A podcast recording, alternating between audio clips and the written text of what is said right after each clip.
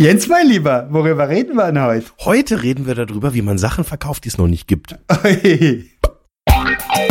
Digitacheles. Digitacheles. Digitacheles.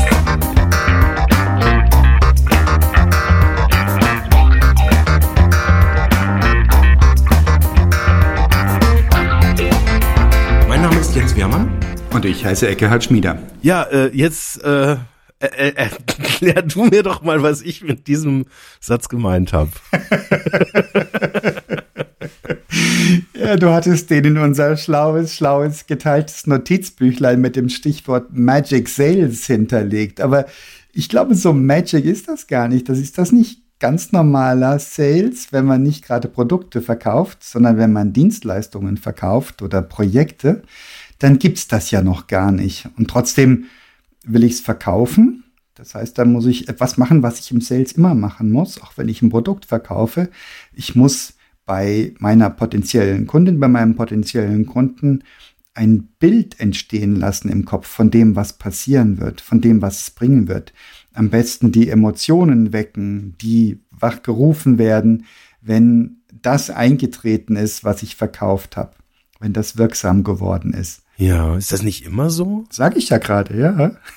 ja, ja, ich meine, wenn, wenn ja eine, eine Dienstleistung ist, äh, insbesondere eine IT-Dienstleistung, wo man auch noch ein bisschen was machen muss, ähm, bis das dann benutzbar wird, äh, äh, da ist das irgendwie äh, klar, können wir auch gleich noch mal ein bisschen tiefer einsteigen, aber gehen wir doch mal ein bisschen äh, so, so sukzessive, so, so kleine Schrittchen äh, so mal zur Seite. Wenn wir jetzt irgendwie so eine Dienstleistung haben, jetzt irgendwie so eine Ernährungsberatung zum Beispiel, mhm. da ist das ja schon wieder ein bisschen anders, weil ja sozusagen ich nicht der Kreator äh, bin, sondern ja quasi nur der Begleiter. Ähm, dann hast du gerade gesagt, Produkt, das ist wahrscheinlich so das, das ganz äh, äh, seit, an, an der Seite liegende Extrem, wo ich sagen kann, okay, ich habe halt jetzt irgendwie hier die Tasse, den, keine Ahnung, Klobürstenhalter, den Toaster, den was auch immer. Und selbst da ging mir jetzt gerade so der Gedanke durch den Kopf. Eigentlich ist doch jetzt auch bei dem Toaster jetzt gar nicht so wichtig, was das jetzt für ein Toaster ist, sondern das Erlebnis, das in das knusprige Toast hineinbeißen. Also das, was es dann mit mir macht, das, wie ich mich dann fühlen werde, wenn ich den Toaster benutzt gehabt haben werde. Das ist ja dann eigentlich das Argument, was äh, dann entscheidend ist, oder? Was, was gibt's denn noch? Nicht immer, nicht immer. Also das ist, glaube ich, die Grundlage, das brauchst du. Also wir sind uns einig, wir wollen immer Gefühle wachrufen und da irgendeine Resonanz erzeugen. Aber wenn du zum Beispiel diesen super hochpreisigen, vierschlitzigen Chrome-Toaster hast, also der ganz super duper die ganze Familie bedienen kann und super wertig ist, könntest du das Gefühl mitverkaufen wollen, du hast es geschafft, du hast deine Familie, du versorgst deine Familie und zwar nicht irgendwie, sondern mit dem Feinsten, was geht. Ja. Das Gegenstück zum Porsche Cayenne, wenn du den jüngsten zum Spielplatz fährst. Und für, für drinnen total gut. Ja, total gut. Kaufst du? Und jeder kann es sehen. Vier Schlitze und Chrom. Ja. Und ein Stromverbrauch, dass es in der Straße dunkel wird, wenn ich vier Toasts gleichzeitig knusprig röste. Der Kick ist, du hast das Beispiel völlig ohne Absprache gebracht, aber wir hatten Handwerker im Haus, Zimmerleute, die bei uns ein Treppengeländer gebaut haben und angebracht haben. Und da war auch der Stift dabei, wie der Auszubildende mancherorts noch heißt. Ähm, und der kam irgendwie auf dem Weg äh, von hier nach da in der Küche vorbei und sah den Toaster von uns und dann hat er hat ihm einen mitleidvollen Blick gekostet mit dem Hinweis, unserer daheim hat vier Schlitze. Und meine Frau hat das tatsächlich tief getroffen. Ja, also sie würde das nicht so zugeben, aber sie hat es ungefähr 414 Mal zitiert, dass der, dass der Toaster in der Herkunftsfamilie von dem Azubi, der Handwerker, die bei uns das Treppgelände angebracht haben, vier Schlitze hat. Möglicherweise essen sie sehr viel Toast. Denk da mal drüber nach. ja, aber irgendwie äh, hat sowohl dieser Auszubildende als auch meine Frau mit dem Thema vier Schlitze auf dem Toaster gesundes Familienleben verbunden. Wie viel Toast auch immer sie nun in Realität essen werden. Meine Frau hat sich richtig hart dagegen wehren müssen, dass wir nur einen Zweischlitzer haben. Ein Zweischlitzer. Bei drei Kindern. Ja. Wobei Toast ist jetzt ja auch, also weiß nicht, wie, wie ihr so frühstückt, aber Toast ist bei uns eher eine Randerscheinung in der Ernährung. Der Rand ist beim Toast der schlechteste. Du brauchst den Mittelteil. Wir haben einen zweischlitzigen Petra-Toaster, den ich tatsächlich irgendwann mal im Studium gekauft habe und der geht noch. Du alter Sparfuchs. So ist es. ja, also. Gut, er ist, er ist verchromt, das muss man sagen. Nur ein bisschen Gold noch, damit das auch. Mittelgutes Beispiel. Aber die Wahrheit ist, je weiter das, was du verkaufen möchtest, entfernt ist von konkret, gegenständlich, fühlbar, sehbar, dessen Wirkung spürbar, desto mehr Magie brauchst du natürlich beim Verkauf. Ne? Desto mehr musst du noch Vorstellungen wachrufen und ganz, ganz, ganz wichtig natürlich Vertrauen schaffen. Ne? Weil wenn du das nicht sehen kannst, was du kaufen sollst, ist es schwierig. Und da musst du dem Verkäufer oder der Verkäuferin glauben und Vertrauen schenken. Ja, ja, es gibt jetzt also um, um den, den Gedanken äh, von von dem, dem Toaster äh, ja nicht zu verlieren. Da gibt's ja auch diese Markenkomponente. Also ich habe jetzt gerade so im Küchenbereich, ähm, also früher habe ich häufig gehört, das ist der Mercedes unter den. Ja. Und dann kommt irgendwie was. Das habe ich jetzt schon länger nicht mehr gehört, weil wahrscheinlich irgendwie, ich will jetzt nichts über Mercedes sagen. Aber ich habe jetzt den Vergleich mit Porsche sehr häufig gehört. also Bärbel zum Beispiel, das ist der Porsche unter den Dunstabzugshauben. So, und wenn ihr dann einmal das mitgekriegt hast, und ich habe das jetzt tatsächlich innerhalb von einer Woche zweimal mitgekriegt, ähm, vorher kannte ich das gar nicht, was Bärbel ist, mein Gott. Ähm, und das ist halt der Porsche unter den Dunstabzugshauben. So, und da spielt jetzt dieses, diese Markenkomponente, glaube ich, auch nochmal mit rein. Und ich glaube, wenn du das übertragen kannst auf ein Produkt, ähm, wo ich jetzt auch sagen würde, das ist die Königsklasse, nämlich ein Produkt, was es noch nicht gibt, aber die Marke, wenn du die Marke schon hast und sagen kannst, das ist ein Produkt, was noch gebaut werden wird von der und der Marke und die Marke, die macht schon etwas mit dir, dass du sagst, ach, das wird toll. Aber was machst du dann mit Disruption, wo du Luftabzugshaube sagst, wir haben ein völlig neuartiges Gerät gekauft, gerade für sündteuer Geld, das erzeugt Ozon, das ähm, zerteilt die Luftbausteine in irgendeiner Form, Fetttröpfchen in der Luft werden zerlegt und herauskommt gesäuberte Luft. Das funktioniert wirklich. Du brauchst noch nicht mal einen Abzug. Das heißt, der wälzt Luft durch und macht daraus Ozon in irgendeinem Prozess mit einem blauen Licht. Das kann man sehen. Blaues Licht? Ja, da ist ein blaues Licht drin. Das kenne ich nur von Rambo. und du kennst das, wenn du früher im Kopier Kabuff standest. Jede Firma hatte irgendein Kopierkabuff, wo man drin stand und ein Kopierer lief. Und da hieß es immer, wow, der macht Ozon, das ist gefährlich. Und das roch man schon. Das war böse, oder? Ja, und. Ja, das war böse. Damals war das böse. Heute ist es gut. Keine Ahnung, vielleicht ist das anderes Ozon. Ich habe keine Ahnung. So chemisch bin ich nicht unterwegs. Aber das Ding macht Ozon. Das riecht man auch. Und die bösen, bösen Gerüche sind weg. Und wir rümpfen unsere Nase über Leute, die noch ein Abzugshäubchen haben, weil wir sagen, wir sind ja viel, viel, viel, viel schlauer. Disruptiver. Ja, oder man saugt die Luft nach unten weg, ne, wie es das System von Bora kann. Ja. Dachte ich auch lange Zeit, dass das halt der coole Shit ist. Da war so die Aussage, man müsse da immer regelmäßig das Wasser entfernen, ähm, weil sich da unten eben Wasser sammelt. Was auch immer die Wahrheit ist, mir reichen Gerüchte. Ich habe jetzt diese andere Kiste, die funktioniert hinreichend gut. Ich brauche da keinen Ablüfter, deswegen also keinen Luftausgang nach außen. Das heißt, man kann das Teil auch mal in eins von den Zimmern unserer pubertierenden Junioren stellen und eine Stunde später riecht's wieder halbwegs erträglich. Also gar nicht so verkehrt. Das ist ja praktisch. Oder auf der Toilette. Da, brauchen wir das nicht. Ach so. Weißt du nicht wozu? Ja, nee, Bauer ja gut gemacht.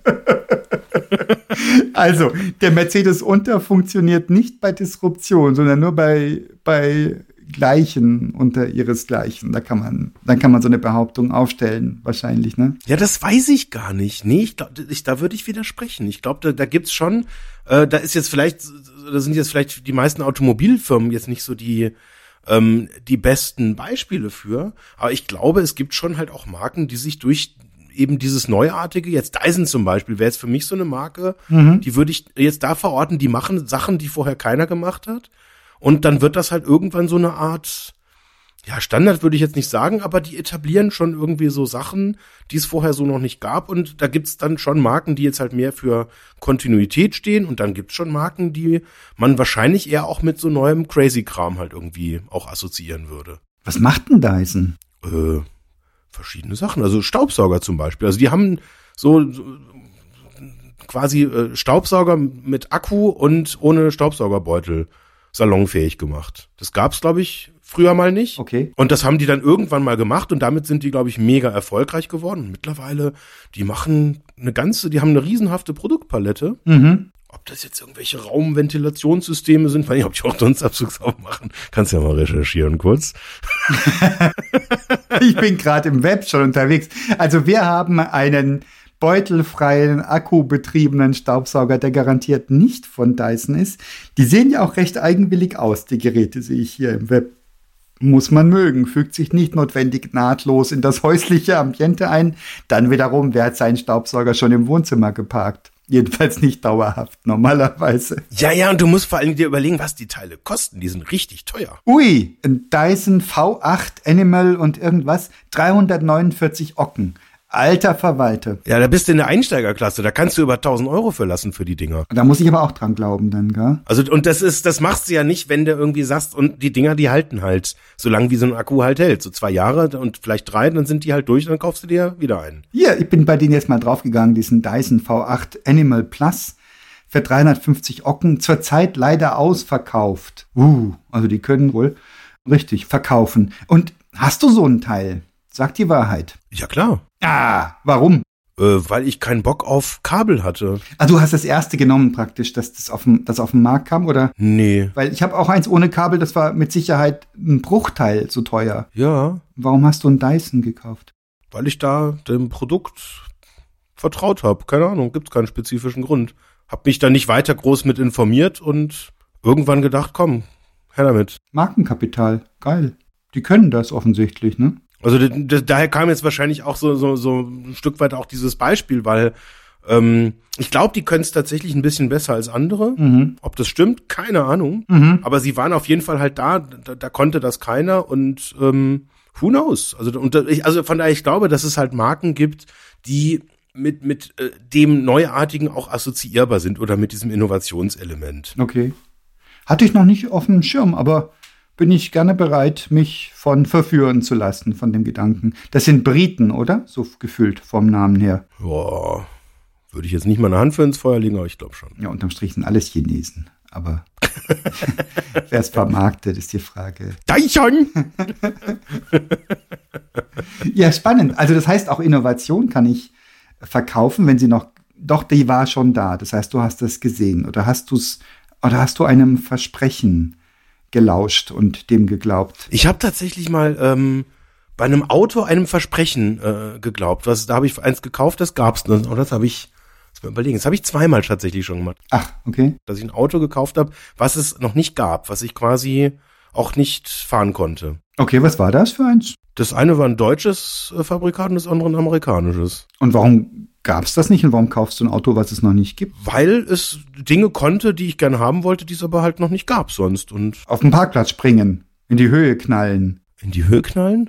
Erläutere dies. Es gibt doch die amerikanischen, wie heißen diese, die, nicht die Dragsters, aber diese Autos, die, Ich weiß, was du meinst. Nee, nee, im weitesten Sinne Innovation, würde ich jetzt mal sagen. ja, das ist aber schon ziemlich spooky. Ein selbst, ein selbstreinigenden Ascher? Nee, nee, ist beim Auto zum Beispiel halt eins, was halt einfach äh, autonom halt fahren kann, zum Beispiel. Okay. Das war jetzt halt was, das war für mich ein Argument, wo ich gesagt habe, ja, das finde ich cool, das hätte ich gern. Aber das ist Disruption, ja, stimmt. Das, das ist schon eine ganz harte Kiste. Und das ist, sagen wir so, das, da, da gab es jetzt vielleicht noch andere, die auch gesagt haben, ja, wir können das vielleicht mal oder ähm, Mhm. da, das, das ist ein Versprechen ja letztlich. Es ist ein Produktversprechen immerhin noch, da hast du weniger Risiko.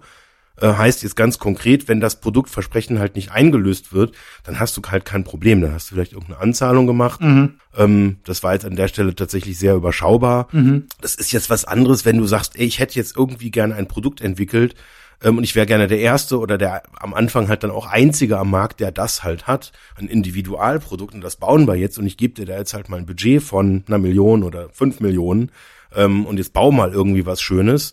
Ähm, Und am Ende merke ich, ah, funktioniert dann doch nicht so gut oder jetzt ist es gebaut oder jemand anders hat es schneller gebaut oder besser gebaut oder irgendwie einfach eine schlauere Idee gehabt oder besseren Marktaccess. Gibt's ja tausend Möglichkeiten, was dann alles auch schiefgehen kann auf so einer Reise.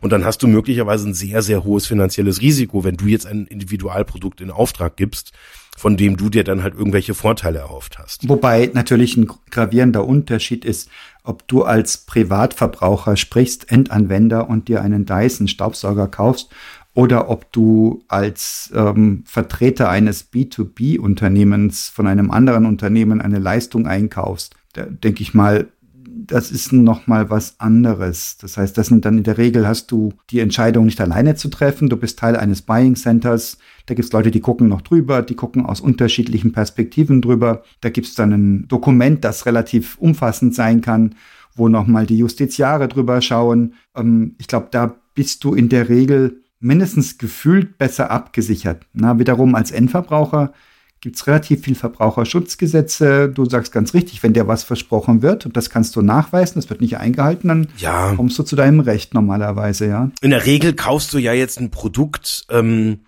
und das kannst du ja auch häufig ausprobieren. Das wird ja häufig so gemacht. Jetzt nehmen wir Tupperware zum Beispiel, wo es dann die Tupper-Partys gibt oder wo ich das auch völlig krass finde, ist bei, wie heißt das, Thermomix, wo du ja quasi dann auch, das, das ist ja, das ist ja so eine Gehirnwäsche-ähnliche Veranstaltung. Ähm, War ich noch nicht. Wie, wie geht das ab? Die sagen geil, geil, geil kaufen oder was? ja, so. Nein, äh, es wird halt was zubereitet und keine Ahnung, also ich musste jetzt aufpassen, dass ich da nicht, weil ich werde da wahrscheinlich dann schnell zynisch, wenn ich das jetzt so erzähle, weil ich empfinde das so aus so einer Sales-Perspektive total abgefahren, was da passiert. Also Tupperware äh, äh, und äh, äh, Vorwerk ist, glaube ich, auch so diese Kategorie und Vorwerk gehört, also Thermomix ist, glaube ich, ein Vorwerkprodukt sogar. ähm, So, und das, das, das Prinzip ist halt, du schaffst einen expliziten kleinen Rahmen, wo du auch einen begrenzten Personenkreis hast, sehr äh, abgesteckt, auch nur Leute, die sich gut kennen, wo dann einer einlädt, der dann danach auch Vorteile kriegt ähm, beim Kauf von Produkten. So, und dann wird halt ein Produkt, was gefühlt so 200, 300 Prozent über Marktniveau liegt, dann benutzt gemeinsam und dann stellt sich so ein gefühlt kollektives Glück, kollektiver Glückseligkeit halt irgendwie ein. Und dann sagen die, ja gut, dann kaufe ich mir die Küchenmaschine für 1000, was kostet was, 1500 Euro oder sowas. oder so eine Tupperdose. Da ist ja das Verhältnis noch krasser. Da kannst du dir immer einen Euro-Shop ein Dreier-Set kaufen und, oder halt irgendwie für, weiß ich nicht, 15 Euro, 20 Euro so eine Tupperdose. ah, das ist aber nicht dasselbe. Natürlich ist es nicht dasselbe. bin so ein Billigheimer. Ich kauf mir den Schrott beim Aldi, fünf Dosen für zwei Euro oder sowas. Und die halten dann genau eine Woche oder zwei. Und dann schmeiß ich das Ganze weg und dann habe ich am völlig, dann habe ich erstens die zwei Euro versenkt und zweitens eine riesen Natursauerei gemacht noch, weil ich das ganze Plastik wegschmeiße. Ähm, da könnte ich mir vorstellen, dass sich das ein Hersteller wie Tupper nicht, erla nicht erlauben kann. Und trotzdem gibt's dann doch noch Preisunterschiede, die wahrscheinlich nicht wirklich gut darstellbar sind, wenn man mal nachrechnet. Aber ich war mir gar nicht klar, dass Thermomix da auch auf dieser Welle unterwegs ist. Und der Verkaufsdruck entsteht durch das gemeinsame Glücksgefühl einerseits und durch den Gruppenzwang andererseits, oder? Zuckerbrot und Peitsche. Sehe ich das richtig? weiß ich nicht. Äh, ähm, ich glaube, da, dass man einfach den Möglichkeiten Raum nach so einer Veranstaltung einfach überschätzt. Das wäre jetzt mal meine Vermutung oder ein, ein Versuch einer rationaler äh, einer rationalen Erklärung. Ja. Weil du erlebst da so einen gemeinsamen Abend, da machst du da Suppe, Vorspeise, Salat und da kochst du dir noch, weiß ich nicht, noch ein Zwei-Sterne-Menü, Zwei-Gänge-Menü und bla bla bla. Ähm, und das ist dann diese Normalität und du denkst, boah, wenn ich dieses Gerät habe, dann ist das immer so cool und dann mache ich aus den Resten dann noch irgendwie, mache ich noch irgendein leckeres Söschen und dann auch, dann mache ich noch hier für, für Currywurst noch irgendwie, da tupper ich dann noch ein, sind wir wieder gleich noch. und dann ist das alles super und die Realität, die harte, ist dann, glaube ich, wenn du dann die Kiste da stehen hast, ja, dann benutzt du die halt irgendwie alle drei Wochen mal und am Ende ist das dann so eine überschaubare Sache, was man dann wirklich mit so einer mit so einer KitchenAid halt dann wirklich alles anstellt. Das ist zumindest jetzt mal meine Wahrnehmung. Ja. Und in der Situation erscheint dir das aber anders und das ist ein Stück weit schon Magie und ich glaube, was sogar noch der der krassere Teil der Magie ist, du kaufst dir mehr als nur die Funktion eines Geräts. du kaufst dir so eine Gruppenzugehörigkeit Mhm. ähm, damit ein, dann tauscht man da Rezepte aus und lalala. Und es ist, glaube ich, auch so ein gewisses, das, was es dann kann, das kann es, glaube ich, auch wirklich richtig gut. Und das hat, glaube ich, dann schon, das hat eine, eine, seine echte äh, Rechtfertigung. Ähm, und ich glaube, über die Jahre ist das, relativiert sich dann auch, glaube ich, dieser Preis, dass wenn du dann irgendwie jetzt so ein billig äh, Sonderangebotsding irgendwie für 59 Euro halt kaufst, halt einfach der Kunststoff halt schon so, so schlecht in der Herstellung ist, dass der halt einfach nach zwei Jahren halt einfach aufgibt und dann platzt das halt irgendwo weg und dann sind da irgendwie dreh, drehende und scharfe Teile, wobei scharf wahrscheinlich nach zwei Jahren auch schon nicht mehr. Und ja, dann kommt das Ding halt einfach weg. Ne? Und irgendwie glücklich macht sich dann halt irgendwie auch nicht. Und ich glaube, da gibt's dann schon so Produkte in der, in der Kategorie, die hast du dann halt einfach 10 oder 15 Jahre später immer noch. Und die sind zwar nicht mehr dann top modern, aber die gehen halt noch, die tun noch genau das, was sie am Anfang getan haben. Und ja, also ich glaube, da, da gibt's schon auch durchaus rationale Gründe, weswegen sowas dann auch funktioniert. Ja, möglicherweise sind die Produkteigenschaften, stehen diese Erfahrungen nicht im Wege. Und das könnt, klingt aber schon sehr nach Postrationalisieren. Wer braucht zehn Jahre dasselbe Kochgerät? Niemand. Weil auch der Pitch vom Thermomix ist ja, dass du ein ganzes Ökosystem drumherum hast und du brauchst ja dann, kriegst, da gibt's neue Rezepte, neues Zubehör und irgendwann wird's nicht mehr passen oder halten die das zehn Jahre am Laufen? Das halten die zehn Jahre am Laufen. das sei ihnen gegönnt. Und dann ist das natürlich auch ein Preis wert. Ne? Das muss man auch dazu sagen. Wie bei allen guten Marken, wo du wirklich über viele Jahre hinweg noch Ersatzteile kaufen kannst oder auch noch eine Reparatur kriegst. Eine Sache, die mich brennend interessiert, lieber Jens, und zwar bin ich ähm, hart frustriert gewesen von unserer Nachbarin. Die hat nämlich meine werte Gattin und mich selbst bei einem Hundespaziergang angesprochen. Also wir waren zu zweit da und sie sprach meine Frau an und nicht mich und sagte, du, ich mache eine Tupperparty, hast du nicht Lust zu kommen? Ja, Und ich fand das, wir haben drüber geschmunzelt. Die Tupperparty ist äh, Corona zum Opfer gefallen seinerzeit, aber wir haben drüber geschmunzelt und ich war hart verprellt, dass es vollkommen selbstverständlich war, dass ich nicht geladen sein würde. ja, natürlich. Das fand ich sowas von sexistisch. Ja, ist es. Und das scheint aber auch Teil dieses, dieser Verkaufsmagie zu sein. Wenn da ein Hausmann dabei ist, der würde stören. Der würde wahrscheinlich fragen, wie dick sind denn die Wände eigentlich? Ist das ein PE22 Kunststoff? Ja, genau. Oder handelt es sich um den PE21? Sowas würde der machen. Das würde keine Frau wollen, wahrscheinlich. genau, und der würde sagen, nee, ich will kein Eierlikör, habt ihr auch ein Bier? Ja, aber es gibt doch Frauen, die Bier trinken. Es gibt doch Frauen, die sich chemisch auskennen. Das würde man in Kauf nehmen, weil man sagt, die Wahrscheinlichkeit ist gering, dass das so ist, oder? Oder Männer sind per se so, weil die dann Reaktanz haben, weil die einem, einem Haufen Frauen zeigen müssen, dass sie die coolen Socken sind, die der Sache nicht auf den Leim gehen. Oder es stört die Gruppendynamik, würde ich behaupten.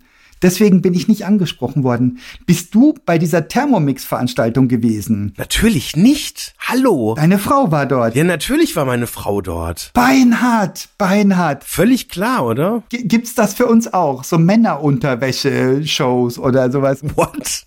Oder eine Bohrer-Performance-Show, wo man einfach den ganzen Abend Bretter bohrt. Guck mal, ich habe hier 8 Millimeter Eiche. Ich sag dir 3,2 Sekunden. Achso, ich dachte jetzt, der, du meinst den Dunstabzugbohrer.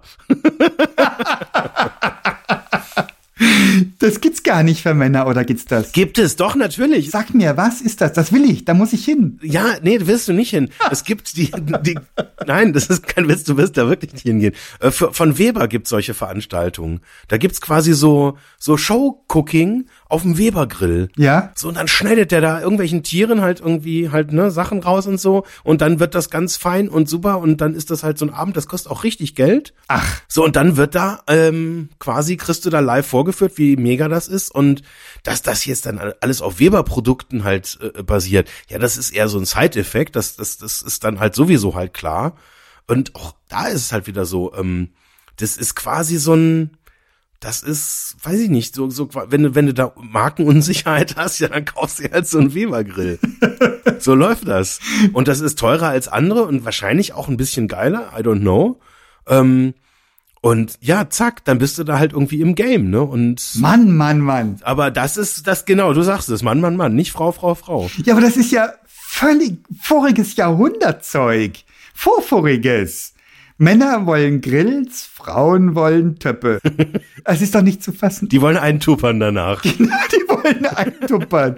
Wie böse. Und die Männer, die holen ihr frisch erlegtes Wildschwein aus dem Wald, schneiden ihm ein Bein ab und legen es auf den Grill. So sieht das aus. Alter! Schön zusammengefasst. Alter, ist das alles bitter. Weißt du was, ich bin richtig stolz, dass mich da noch niemand zu eingeladen hat. Ich hoffe, das spricht für mich. Alter. Ich überlege gerade, ob ich schon mal eingeladen, ich war noch nicht da, ich glaube, ich bin schon mal eingeladen worden tatsächlich. Zu einer Weber-Grillparty. Meine Frau nicht. Oh. Nein, das läuft, das machen Baumärkte, organisieren das, glaube ich. Okay.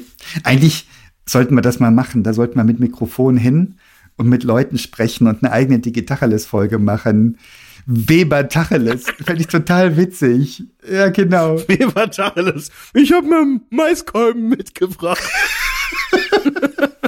Können Sie den auch so schön marinieren, bitte? Für mich? Kann dieser Grill auch digital? die können digital. Du wirst es nicht glauben. Die haben unfassbar teure so Module. Da kannst du dann tatsächlich äh, in dein Tier so einen Sensor reinstecken, im Grill wohlgemerkt. Und dann gibt's da so, so, so ein Krimskrams und am Ende so eine Kommunikationseinheit, die dann per Bluetooth mit deinem Smartphone kommuniziert. Und dann kriegst du deine Lände exakt auf 56 Grad halt durchgegart über vier Stunden. So läuft das Game. Also jetzt weiß ich etwas, was noch entwürdigender für ein Schwein ist, als geschlachtet und auf den Grill gelegt zu werden. Das ist geschlachtet auf den Grill gelegt und ein Thermometer in den Hintern geschoben bekommen. Ich glaube, das ist so bitter, so bitter, so bitter. Aber mein lieber Jens, wir sind hier off-topic. Wir haben uns doch gefragt, wie wir Dinge verkaufen, die es noch nicht gibt. Diese Weber-Grills, die gibt's ja wohl. Und dieses Tupperzeug auch. Die gibt's alle, ja. Den Thermomix gibt's auch. Aber und da haben wir rausgefunden, was, was macht die Magie aus, diese Gruppe, dieses Erlebnis, dieses, hey, ich gehöre dazu. Hey, natürlich ist das vom Geilsten und natürlich bin ich mir das wert. Und ja, die paar tausend Euro, pfeif drauf. Aber wo passiert sowas oder vielleicht sogar mit genau diesen Mechanismen von etwas, für etwas, was es noch gar nicht gibt? Ja, ich glaube, auch da müssen wir jetzt mal unterscheiden. Also ich würde jetzt mal aus dem Produktbereich rausgehen. Ja, ja. Oder aus dem, äh, wir haben ein Produkt, das ist schon überlegt, das gibt es noch nicht und ich verkaufe quasi das Versprechen, weil ich glaube, da gelten eigentlich die gleichen Prinzipien, die wir gerade besprochen haben, sondern jetzt wirklich mal in diesen individuellen Bereich halt reingehen, dass du quasi ähm, eine Idee hast äh, und sagst, das hätte ich gerne in der und der Form und dann quasi mit einem Dienstleister diese Reise halt antrittst und sagst, das möchte ich gerne. Weiß ich nicht. Nehmen wir jetzt mal, haben wir. Küchenplanung. Du willst eine Küche, eine neue. Ja, wobei bei Küchenplanung hätte ich jetzt gesagt, da sind wir schon wieder in einem Produktbereich, weil ja, da, also da, das gibt es alles schon. Mhm. Da, da muss ich jetzt die Fronten noch mal ein bisschen anders schneiden und ja, dann hast du jetzt irgendwie eine, eine 90er Breite und keine 60er oder andersrum und ja, dann braucht man da irgendwie noch ein Element mehr, weniger, aber im Prinzip läuft, willst du das so wie im Showroom nur so, dass es halt bei dir dann sozusagen in deine vier Wände halt reinpasst. Ja, du hast recht, ja. Ähm, das wäre für mich jetzt quasi so, so ein bisschen wie, weiß ich nicht, wenn du jetzt eine Hose anprobierst, dass die dann noch in der richtigen Größe kommt oder dass du es irgendwie in Grau an oder ein Anthrazit und dann doch in Schwarz oder sonst was. Das ist alles so ein bisschen so Abwandlung, aber jetzt noch nichts eigenständig Neuartiges. Aber wo, glaube ich, die Magie passiert, ähm, dass also ich kann das jetzt mal so aus, aus meinem äh, Mikrokosmos berichten. Da geht's ja oft auch wirklich um Produkte, die für Endanwender funktionieren sollen, die stylisch sein sollen, die Leute begeistern sollen, die die, die eigene Marke nach außen tragen und repräsentieren, die mhm. Geschäftsprozesse, die für mich überlebenswichtig sind, abbilden sollen. Und da stellt sich dann natürlich schon die Frage, ähm, mit wem mache ich das denn? Wem vertraue ich da? Wem gebe ich irgendwie dieses Budget, ähm, das Projekt so zu machen, dass da am Ende was rauskommt, was ich selber nicht kann, mhm. aber was voll und ganz dem entsprechen würde, was äh, rausgekommen wäre, wenn ich selber das können würde. Mhm. Und da sind wir, glaube ich, jetzt genau in diesem Knackpunkt, weil da passiert, glaube ich, eine ganze Menge Magie. Und beziehungsweise an vielen Stellen passiert da auch, glaube ich, keine Magie, sondern auch da, wir haben einige Companies, die, die machen dann einfach einen Pitch und sagen, ja, zeigt uns das doch mal ja, baut uns doch mal ein Prototyp oder ein Click-Dummy oder ja, macht doch schon mal das UX fertig, dann können wir ja schon sehen, wie das fertige Produkt aussieht. Und der Beste, der gewinnt dann. Also so, so dieses klassische Agenturbusiness. Ja. Das ist das eine, was dann halt gemacht werden kann, wo man sagt, ja gut, wir lassen uns das zeigen, dann gibt's, ähm, weiß ich nicht, ich mag dieses Prinzip halt generell nicht so gern unter anderem, weil halt äh, oft die Annahme ist, dass diese Pitches halt nicht vergütet sind. Dann gibt's Firmen, die sagen, ja, stimmt, ist eigentlich unfair, also vergüten wir die, dann kriegst du quasi so einen Obolus dafür, dass du da halt Energie investierst und dann am Ende möge der bessere gewinnen. Mhm. Das ist die eine Variante. Und dann gibt's tatsächlich aber auch Firmen, die einfach, die dir in die Augen gucken, dir Fragen stellen und das machen die dann mit vielen äh, Unternehmen und irgendwann treffen die eine Entscheidung, wo sie hingehen wollen und sagen, euch trauen wir das zu, dass das gut wird. Und dann geht man diese Reise exklusiv mit einer der äh, Partner, die man sich halt dann so angeguckt hat. Oder noch krasser, man kennt den Partner vorher schon, weil man eine gewisse Strecke schon äh, miteinander unterwegs war und sagt, ey, ganz ehrlich, die letzten sieben Produkte waren super, jetzt haben wir Produkt acht, ähm, wann könnt ihr starten? Ja. Das ist dann vielleicht schon die, das ist dann wieder, das ist dann wieder so Gewohnheit, da sind wir wieder, glaube ich, in dem Zyklus von vorher, da hast du dann quasi diese Marke schon aufgebaut, da weißt du, ey, da kommt immer was Gutes raus, die kennen sich aus, die kennen unsere Prozesse, die wissen, wie es läuft, da gibt's keinen Stress und so weiter. Ähm, dann sind wir, glaube ich, jetzt schon wieder in diesem Markenumfeld dann unterwegs. Ja, es ist sogar auch von der Markentheorie her abgeleitet, es ist sogar noch viel krasser. Es ist nicht nur so, dass sie, wenn sie dich kennen und schon gute Erfahrungen mit dir oder mit deinem Team gemacht haben, es ist sogar so, dass sie euch dann Fehler leichter verzeihen, als sie einem unbekannten Team verzeihen würden. Das gehört mit dazu, zu dieser, zu dieser Markensicherheit. Sie wollen auch, dass es klappt und sie sind da also fehlertoleranter und konstruktiver in der Regel. Ja. So funktioniert Marke. Ähm, wenn ich jemanden noch nicht kenne, wie sieht's aus mit Plattformen zur Produktfinanzierung? Wenn ich sage, ich will ein Produkt bauen oder ähm, ich brauche Leute, die mir da Geld geben für Crowdfunding. Wie spielt das hier rein? Ist das eine Möglichkeit, diese Magie zu erzeugen, diese Verkaufsmagie? Ich habe das Produkt noch nicht.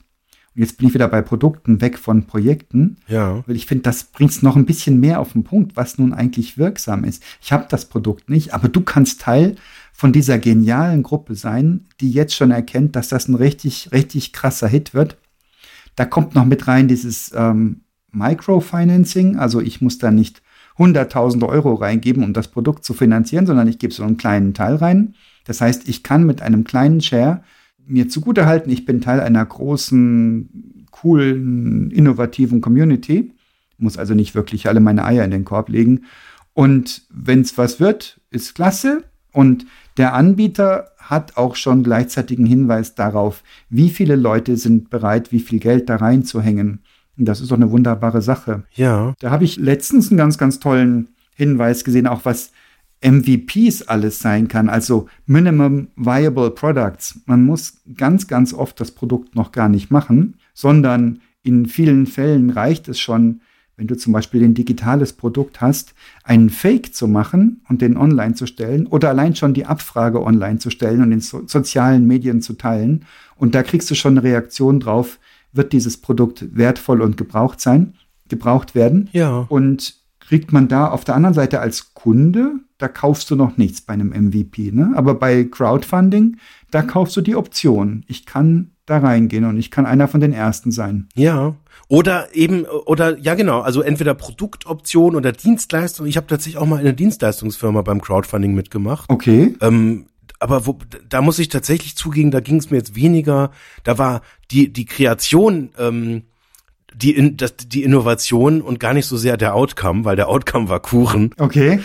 Das war jetzt nicht so spannend. Und der, die, das Crowdfunding war jetzt formal, gab's Kuchen als Belohnung. Äh, worum ging's da? Ging's um Kuchen? Ja, ja, es ging um Kuchen. Also Kuchentratsch äh, heißt die Firma. Mhm. Ähm, ganz coole äh, Münchner Firma.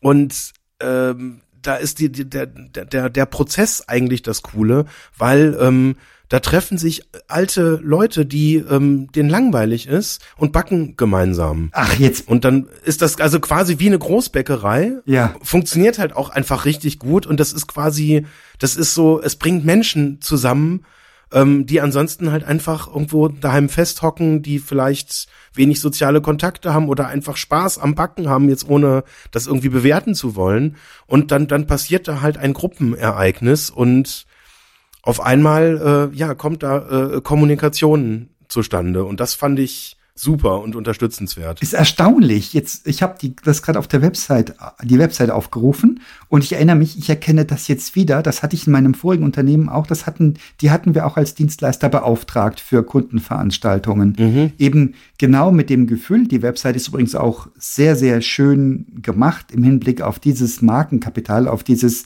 das sind die lieben Omis und Opis, die kommen zum Kuchenbacken die haben, also das Produkt hat das Versprechen eingehalten, die Website hält das Versprechen ein und du hast tatsächlich das Gefühl, ja, da ist jemand und backt für dich, so wie es früher die Oma gemacht hat. Ja, genau. Wie krass ist das denn? Unbezahlbar, unbezahlbar. Ja, ja. Und die Gründerin, die Katharina Meyer, ist dann auch noch eine echte Sympathieträgerin, das kommt dann auch noch mal dazu. Ja. Und verpackt das halt auch sehr authentisch. Also da, da, da kommen einfach viele Dinge dazu und auf einmal hast du im Prinzip was total Einfaches, und es hat eine Magie. Ja, eine wunderschöne Idee ist das auch. Und du hast es gekauft, ich hab's gekauft. Ähm, ja. Alles richtig gemacht. Ja.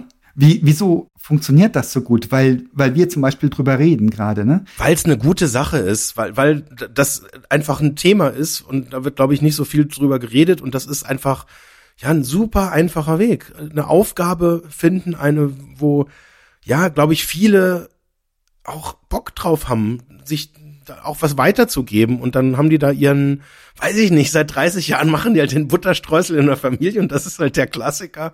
Und auf einmal geht das halt weiter und das ist, das ist richtig, Punkt. Und und dann, dann stimmen so ein paar Faktoren. Und ich glaube, am Anfang war die, die Story, ähm, wir wollen halt da irgendwie, wir müssen eine Küche ausstatten. Und je nachdem, wie gut das läuft, können wir uns halt irgendwie halt ein paar Backöfen, die dann halt auch so für den Anwendungsbereich halt auch funktionieren, die halt so Industriebacköfen, die ein bisschen teurer sind, dann halt irgendwie leisten. Und das war die Message. Und ähm, ja, da, da, da war sofort irgendwie klar, ja, da, da, also ich, ich wusste davon, also habe ich mitgemacht, fertig. Das heißt, du hast Geld reingesteckt, hast einen Kuchen bekommen. Ähm, hast du den einfach nur einen Kuchen bezahlt oder hast du richtig Geld geschenkt und es gab Kuchen zum Dank? Es gab Kuchen zum Dank tatsächlich. Du hast einen richtigen Betrag geschenkt, einen fetten oder oder ein Äquivalent zum Kuchen? Nee, das ich habe Kuchen gekauft. Okay. Jetzt technisch habe ich Kuchen. Ich habe mir eine Kuchenoption gekauft. Okay. Mhm. Für der Kuchen, der noch zu backen war, in dieser Küche, die noch auszustatten war, mit dem Risiko, dass das nicht zustande kommt. Richtig, so ist es. Okay, verstehe. Wunderschön. Wie und wieso funktioniert diese Magie so gut? Weil sie gut ist. Wieso? Wie haben die das vermarktet? Wie kamst du ursprünglich an diesen Kontakt? Ähm, ich habe die äh, Katharina auf der Bits and Pretzels mal kennengelernt. Okay. Fertig. Eine Gründerveranstaltung für alle, die es nicht wissen, die nicht im Münchner Umfeld unterwegs sind. Ja. Interessant, ja. Da haben sich die Wege gekreuzt. Ja, ja, ja, genau. Sehr, sehr schön. Und das waren ja auch dann wahrscheinlich keine Beträge zum ohnmächtig werden. Nein, natürlich nicht. Das gehört wahrscheinlich mit dazu. Dieses Microfinancing, ja. Und das ist, also, das sehe, also, das finde ich jetzt tatsächlich auch, ähm, also ich kenne da tatsächlich ein paar ganz spannende Geschichten hier auch so, äh, äh, aus dem Münchner äh, Umfeld, also äh, Bragi, die so, so einen Kopfhörer gemacht haben, auch extrem innovativ. Mhm. Ähm, die hatten im Prinzip, wenn ich da mich richtig erinnere, äh, tatsächlich sogar Kapital schon im Rücken oder auch ein äh, Investor, der das auch machen wollte, die dann aber das Crowdfunding quasi auch als ein Marktinstrument eingesetzt haben, um einfach rauszufinden. Das waren quasi so Health äh, Devices als Kopfhörer, die dann auch so Blutdruck messen konnten, Mhm. ähm, mit Gestensteuerung ganz früh, also viele, viele Jahre bevor Apple die ersten äh, drahtlosen Kopfhörer rausgebracht hat, waren die schon im Markt unterwegs. Ähm, also richtig krass, auch sehr, sehr hochwertig, wasserdicht. Tatsächlich, also ich bin mit den Dingern auch schwimmen gegangen, habe dann unter Wasser Musik gehört damit, völlig verrückt. Äh, und äh, also richtig krasses Produkt. Ähm, und die haben dann eine der erfolgreichsten äh, Crowdfunding-Kampagnen, die es überhaupt jemals in Europa war, ist da dann rausgekommen vom Ergebnis und das hat denen natürlich dann entsprechend auch ein bisschen Rückendeckung halt gegeben. Und auch da, ähm, ja, also der Gründer war dann halt auch auf vielen Bühnen halt irgendwie unterwegs, hat da viel drüber gesprochen und auch da, das war pure Magie. Ah, das ist ein bisschen die David und Goliath-Geschichte. Ich bin gerade auf der Seite von denen und die sagen Affordable Headphones outperforming the Giants. Also günstige oder leistbare Kopfhörer, die die Riesen in den Schatten stellen. Das ist mal, Ja, das ist David. Wir wollen David. Wobei damals war, war, die, war die Story, da gab's ja die Apple-Konkurrenz noch nicht. Mhm. Ich weiß gar nicht, wie sie es dann konkret halt aufgelöst haben, weil das war natürlich, das ist schon ein harter Konkurrent, würde ich jetzt mal behaupten. Da musst du dich dann schon wirklich sehr, sehr warm anziehen. Mhm. Aber ich glaube, so von dieser Kategorie, dass so vergleichsweise äh, start-upige Unternehmen mit einer richtig coolen Idee um die Ecke kommen. Mhm. Weil mir fällt direkt das nächste Beispiel ein Sono Motors, äh, ein Münchner äh, Hersteller, die die Vision hatten, ein Auto zu bauen, was so ein paar Sachen einfach anders macht, also voll elektrisch. Und die Idee war, dass äh, eine Reichweite von, ich glaube, paar 20 Kilometer pro Tag über Solarzellen geladen werden können, die einfach am Auto verbaut sind. Mhm. So, das heißt, dass wenn du jetzt im Sommer einfach so kleinere Strecken unterwegs bist, dass du einfach gar keine Ladesäule mehr brauchst. Super. Ja. Und die haben auch eine Crowdfunding-Kampagne. Nee, es war, glaube ich, nicht über eine Plattform. Die haben das, glaube ich, ich weiß gar nicht, wie die das gelöst haben. Aber die haben auch irgendwie mal Geld eingesammelt. Dann ging es irgendwie mal vor Weihnachten, vor drei Jahren, glaube ich, war das. Da ist ihnen dann das Geld ausgegangen. Haben sie gesagt, also entweder ähm, gehen wir jetzt noch mal die nächste Runde und äh, bauen das jetzt auch richtig, aber dafür brauchen wir irgendwie, ich weiß gar nicht, was der Betrag damals war, den sie genannt haben, ich glaube 50 Millionen. Und haben sie kurz vor Weihnachten auch so eine Kampagne gestartet und haben tatsächlich gut 50 Millionen dann über die Feiertage eingesammelt. Wow. Und das war halt auch so eine, das war so ein richtig so, so, so ein Weihnachtsmärchen quasi. Ähm, auch damals waren es, glaube ich, drei Gründer, zwei davon sind noch drin, ähm, die dann so richtig, ja, ja, wo, wo man denen das auch gegönnt hat, dass die diese Vision der Umwelt was Gutes und auch so ein bisschen, also ich meine, damals war Tesla ja auch schon wirklich äh, da klar als Wettbewerber halt irgendwie auch absehbar und viele andere große Automobilindustrien und irgendwie hatten die halt einfach diesen Start-up, diesen Sympathievorteil. Ja, und da, da wollte man, also ich konkret irgendwie dann auch dabei sein, weil da ist Magie passiert. Warum auch immer. Das war magisch. Du hast es ja alles genannt gerade. Das ist schon toll. Das ist auch diese, diese Fantasie von, es geht, es geht auch ökologisch.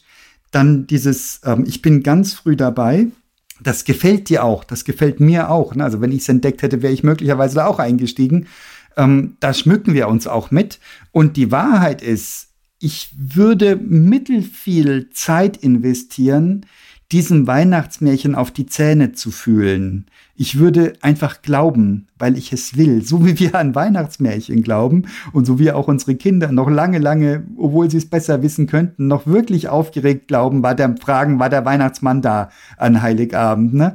Und ich glaube, wir wollen es. Ich glaube, das gehört dazu. Das gehört zu dieser Magie, wenn ich etwas verkaufen will, was es noch nicht gibt. Ich will etwas, das so schön ist, dass alle dabei sein wollen. Oder mindestens, wahrscheinlich nicht alle bei Sono Motors, aber zum Beispiel hier die Early Adapters, die Öko-Taliban, die aber auch gerne mit Gadgets rumtun. Also irgendeine Bluetooth-Schnittstelle muss dabei sein und eine App.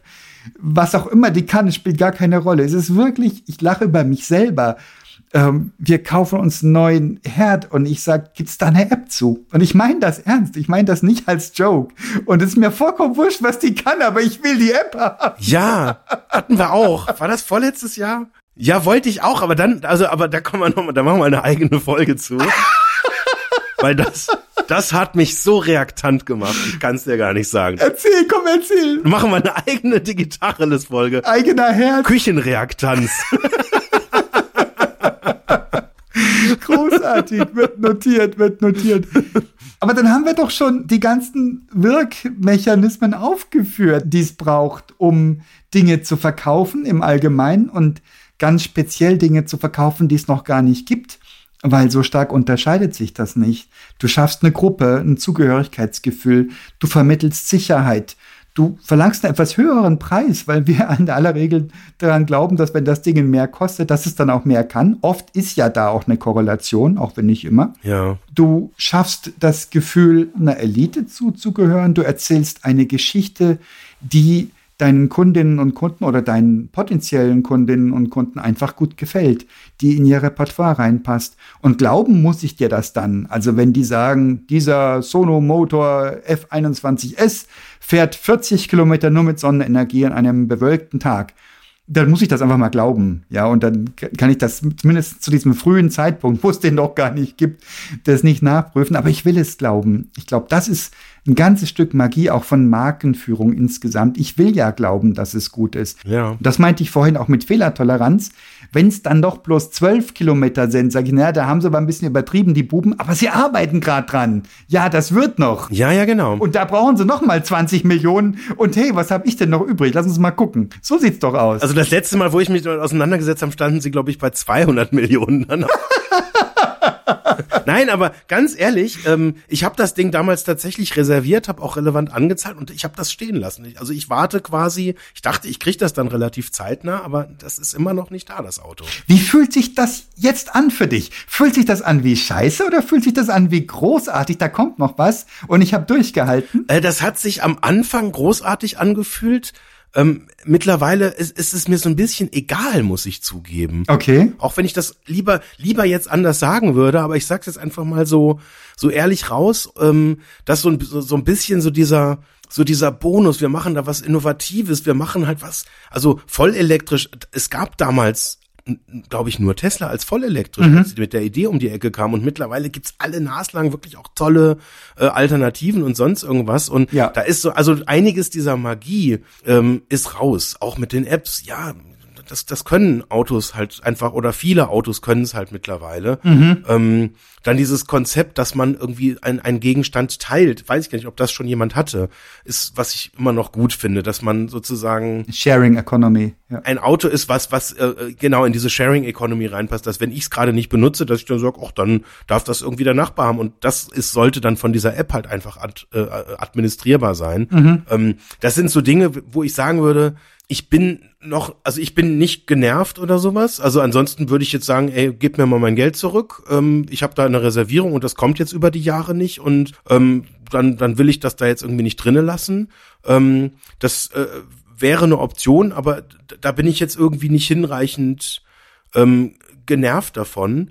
Ähm, und ich, ich harre der Dinge und ähm, werde dann aber de facto, wenn es dann soweit ist und das Produkt dann wirklich verfügbar ist, im Prinzip noch mal eine neue objektive Entscheidung treffen, ob das ein Auto ist, was zu meiner dann zu diesem Zeitpunkt äh, ähm, äh, zu meiner äh, Lebenssituation dann entsprechend passt. Und ich muss jetzt deswegen gerade lachen, weil ich mir gerade im Hinterstübchen die Frage gestellt habe, ob das dann passendes Auto für meine Kinder sein könnten, die dann im Alter sind, dass sie schon Auto fahren können. Wie neulich in der DDR, wo man 18 Jahre wartete, ja. Könntest du denn deine Kohle verlustfrei rausziehen oder wäre das mit einem, mit äh, irgendwelchen Einbußen verbunden? Boah, das ist eine gute. Ich glaube, ich könnte sie verlustfrei rausziehen. Ich Okay. bin mir nicht hundertprozentig sicher in dem Fall. Aber auch das ist ja eine Antwort, dass du es gar nicht weißt. Also ist es gar nicht wirklich relevant. Ne? Int- Interesting, interesting. Ja, und dann haben wir doch die Geheimnisse von Magie aufgedeckt, von der Verkaufsmagie, mit der du Dinge verkaufen kannst, sogar solche, die es noch gar nicht gibt, wo du nur ein Bild erzeugst, eine Fantasie erzeugst. Ja, das waren jetzt alle Beispiele, die wir gerade besprochen haben. Äh, David gegen Goliath Beispiele. Ist das auch ein Muster? Ah, ganz sicher ist das ein Muster. Du kannst es ja bei Apple nochmal angucken, wirklich, wo die noch als die Davids galten gegen den Goliath Microsoft. Da waren das richtig die Guten. Und das waren so die, die was Besonderes sein wollten, die dann einen Apple-Rechner sich holten für sündteuer Geld, die ja auch lange Zeit wirklich echte Vorteile boten gegenüber einem, einem Windows-PC. Das hat sich extrem nivelliert, wenn nicht sogar umgekehrt inzwischen. Aber das ist mit Sicherheit ein Thema. Und sobald das eben nicht mehr die, die, die Kleinen waren, kippte das um. So wie Google. Am Anfang war Google so cool. Die haben alles gefunden, was du gesucht hast. Und die hatten diese lächerliche Seite, wo du das Gefühl hast, die haben gar keine Ahnung von Markenführung oder irgendwas. Das sind einfach coole Nerds, die programmieren sowas. Und die haben uns eines Besseren belehrt. Aber so wie klar wurde, was da auf einmal für eine Macht über die Daten angesammelt wurde, da ist dann vom Kraken Google die Rede gewesen. Ja. Da gab es einen großen Spiegeltitel, erinnere ich mich, vor ein paar Jahren. Das ist dann umgekehrt. Wir lieben es, uns an die Schwachen dran zu hängen und zu sagen, das ist das Besondere, das ist ein bisschen wie ich, weil wir uns ja auch oft nicht in der mächtigsten Situation erleben. Ja, ich glaube aber, ähm, das stimmt nur zu Teilen. Mhm. Ich glaube, das stimmt nur innerhalb eines ganz ähm, besonderen Klientels. Ich würde das für mich tatsächlich auch so unterschreiben. Mhm. Aber wenn ich mir jetzt angucke, also jetzt nehmen wir als Beispiel die, diese, diese Kopfhörergeschichte. Mhm. Wenn ich mir angucke, also ich fahr, wenn ich ins Büro fahre, häufig zu einer Zeit, wo dann auch so Schulklassen unterwegs sind, ähm, und ich habe den Eindruck, die meisten haben halt irgendwas zwischen 150, äh, 250, äh, äh, teilweise auch 650 Euro auf dem Kopf. Ähm, und das sind Schüler. Ja, ja. So, und, und da, und da stelle ich mir schon dann irgendwie so die Frage, also ähm, da gäb's jetzt auch David-Produkte, ähm, die irgendwie 35 Euro kosten, die auch jetzt das können, wo aber dann sowas wie ja, ich habe jetzt schon den Pro Max Air, hast du nicht gesehen, Ja. halt auf dem Kopf, ähm, damit dann die Schüler sagen können oder die die die anderen halt dann sagen können, oh, das ist aber ja, gut, toll, teuer oder musst du reiche Eltern oder was? Ja, da ist ein anderes Bedürfnis dahinter, das du wahrscheinlich gar nicht in der Form hast, ja, sondern du willst die technisch ausgefuchsteste Lösung dir anziehen, Ja, während die Schülerinnen und Schüler da draußen in ihrer Peer Group standhalten müssen. genau. Und in der Ermangelung von Lebenswissen und von technischem Wissen und was auch immer da alles gebraucht würde, ziehen sie sich die teuerste Marke an, weil die ist auf jeden Fall ein Safe Bet. Ja, Da kannst du nichts falsch machen. Blöd nur, dass das Geld sowieso die Mami oder der Papi verdient hat und nicht man selber in dem Alter. ja. Aber trotzdem. Aber ganz spannend, weil also jetzt gerade, jetzt wo wir gerade so drauf rumkauen, ähm, ich bin mehrfach von anderen äh, Bragi-Nutzern angesprochen worden in der S-Bahn und ich habe auf diese Weise einige Bragi-Mitarbeiter halt auch äh, kennengelernt, die mich dann einfach, die das gesehen haben, dass ich halt dieses äh, Device halt einfach zu einem ganz frühen Zeitpunkt halt drin hatte Okay. und also, da das auch schon neues Canceling hatte, musste mir dann noch immer auf die Schulter tippen, weil ich das halt nicht, sonst das Ansprechen halt nicht mitgekriegt hat. Auch damals ein echt eher ungewöhnlicher Effekt.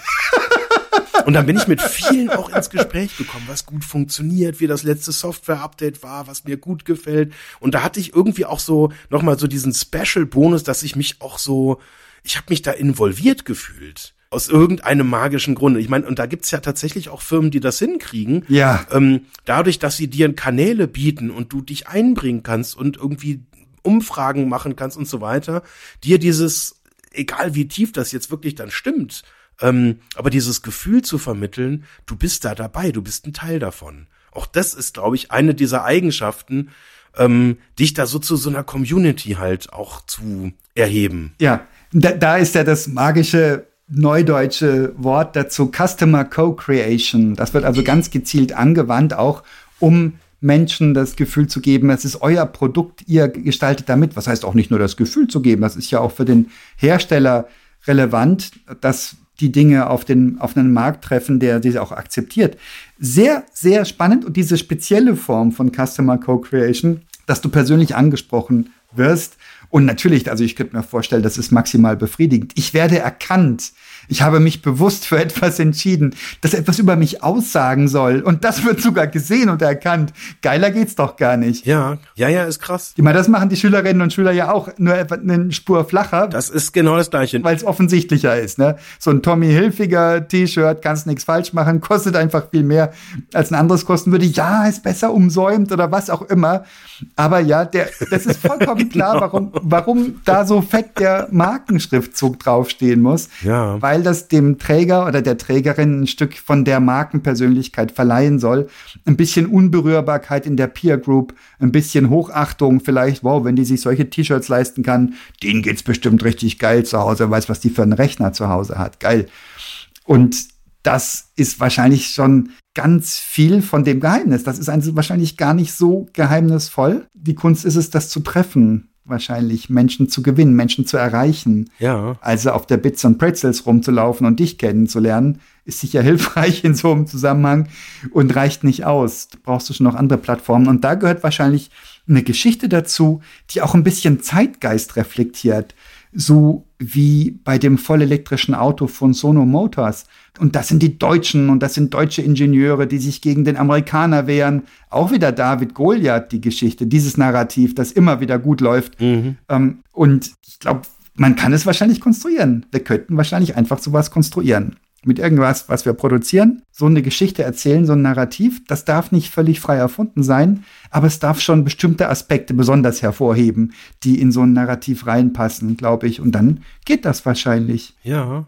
Aber was ich tatsächlich jetzt einen über die Maßen spannenden Aspekt finde, ist diese erhöhte Bereitschaft der Fehlertoleranz. Mhm. Das habe ich mir so noch nicht bewusst gemacht. Das, ich meine, das ist ja auch so ein Trend, dass du quasi so Produktoptionen halt irgendwie auch äh, verkaufst. Ähm, mhm. Also Tesla hat das vorgemacht und ich glaube, Audi hat dann relativ schnell nachgezogen. Da konntest du dir dann auch auf den e-tron quasi auch so in, in einem ähnlichen ähm, Arrangement quasi eine Produktoption, weil klar war, das wird knapp werden und viele wollen das haben. Mhm. Also musstest du dann quasi erstmal eine Anzahlung in einer gar nicht so geringen Größenordnung halt vornehmen, um dann dir eine Produktoption zu geben. Und ich glaube, das eine ist natürlich, dass wenn du das im großen Stil äh, spielst, ähm, dass es dir einfach erstmal wirklich Liquidität in die Tasche spielt. Das ist vielleicht ein netter Effekt. Mhm. Ähm, aber ich glaube, ich das viel krassere und das viel aus der Markenperspektive nochmal viel relevantere ist, ähm, dass dadurch, dass du die, quasi dein Commitment schon abgegeben hast, schon Geld ausgegeben hast und dann, ja, freust du dich wahrscheinlich dann schon so drauf, dass dann endlich diese, diese Umsetzung dann passiert, dass es dann auch okay ist, wenn irgendein Feature eigentlich gar nicht so ist, wie du es dir am Anfang vorgestellt hast. Und wo, wenn du jetzt bei Lichte einfach neutral drauf gucken würdest, vielleicht dann doch im Vergleich ein bisschen kritischer wärst, als wenn du dieses Commitment ein Jahr oder zwei vorher einfach schon platziert hast. Ja. Für Geld wohlgemerkt. Ja, du wirst zum Teil der Story. Das ist das Ding. Sie wird deine Story mit. Sie bestimmt dich ein bisschen, deine Präferenzen, deine Wertevorstellungen. Das ist unbezahlbar das hinzukriegen. Ne? Du musst ehrlich bleiben dabei. Also das, du darfst die, das darf nirgendwo ausfasern, da darf niemand kommen, den du für relevant hältst, ein Meinungsmultiplikator, eine Meinungsmultiplikatorin, der oder die sagt, das ist aber alles Schmu, was da erzählt wird, das stimmt ja gar nicht. Das darf nicht passieren. Also du kannst nicht einfach vom das grüne vom Blatt, wie, wie heißt das? Das Grüne vom Blatt weglügen heißt das nicht. Wie sagt man das dann? Das Grüne vom Blatt. Du darfst nicht das, das Grüne vom Blatt weglügen. Das Grüne ist ja schon weggelogen. Müssen wir googeln, wie das Sprichwort heißt. Müssen wir hinterher nochmal googeln, wie das ist. Und du bist da mittendrin. Geil ist das, ja. Also geil. Halbwegs, halbwegs authentisch und again, es geht nicht darum, was du machst. Es geht noch nicht mal darum, wie du es machst. Es geht darum, warum du es machst. Und du sagst, ich will ein Auto bauen, das komplett im, in der Endausbauphase komplett von Solarstrom getrieben wird. Kann es eine schönere Vorstellung geben zu Zeiten einer völlig verkorksten Verkehrswende im Jahre 2022? Wenig wahrscheinlich. Also das ist eine, ein Narrativ, eine Geschichte, die einfach funktionieren muss. Cool, gut gemacht, Jungs hm. und Mädels, wer auch immer dabei war. Ja, war ein Mädel dabei.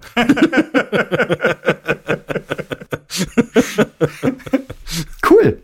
Schöne Einblicke. Ja, ja, absolut. Vielen Dank. Was machen wir? Jetzt verkaufen wir was, was wir noch nicht haben. Ich mache mich ans Werk. Ach so, ja, wir legen uns das mal mit den ganz großen Podcasts an und machen David gegen Goliath. Das ist doch super. Wunderbar, ich mache schon mal einen Plan. Besprechen wir nächstes Mal. genau, Salesplan. Und die, die Küchenfolge müssen wir auch planen. Die will ich noch mal hören. Oh ja, die Küchenreaktanzfolge. Dankeschön, Jens. Bis bald. Ich hab zu danken. Mach's gut. Tschüss. Tschüss.